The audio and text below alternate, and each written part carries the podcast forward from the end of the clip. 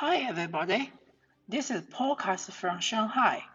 This is formal episode one of the podcast after the pilot in last month. Let's talk about a sensitive topic.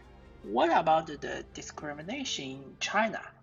First of all, all comments below is from my personal view and all my experiences of this topic is from people around me in my daily lives. Okay, let's start our topic. In a long, long history of China, which is more than 2000 years, no clue can be found in any written article that African people had have been caught and sold from their motherland as slaves into China. So most of the listeners should guess that the African or black people of any nationality shouldn't be discriminated in China. You are totally wrong. Not only African people, but also other races of people like Indian, Arabic, or other minorities are discriminated in China, which is the fact. But for white people, whatever colors of your hair or your eyes, in China, people have very complicated emotion to them. In one hand, people in China are afraid of them because we all watched so many TV series or films of topic that some white people violate the local people in China in last 200 years. That's why Bruce Lee and his films, where he could always kick white people's ass, are so popular in China or Great China region.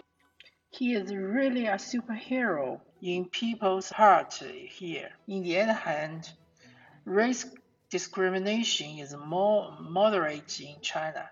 People never violate or offend an African or other foreigner person with action or language directly, but are very polite or warm.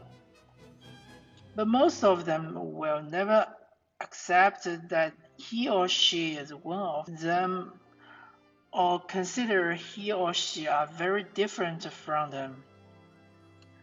On the whole, outsiders are outsiders forever and never be welcomed to come in. Let's talk about the other discrimination, which is location one. We have uh, 56 nations in China and more than 90% is Han. So all the other national minorities aren't discriminated but ignored. But it's totally different story for location discrimination.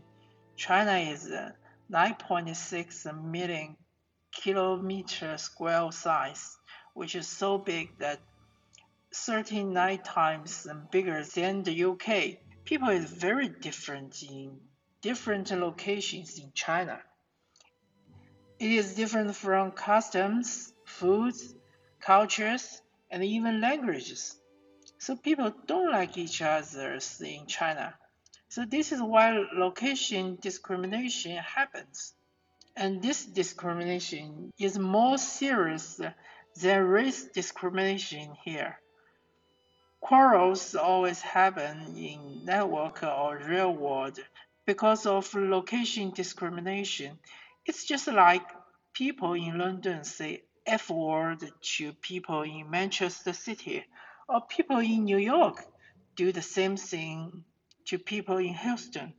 I have no idea why governments never take care of this discrimination, which is certainly the very serious issue here.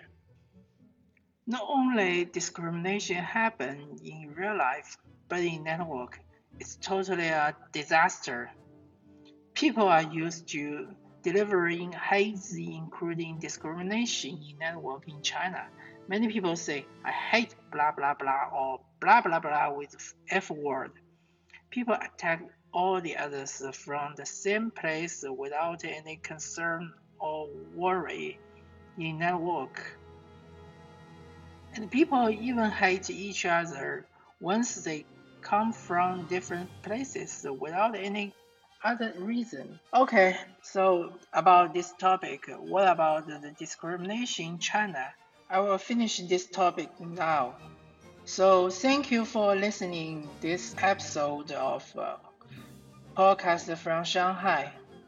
I'm the host Q. See you next time.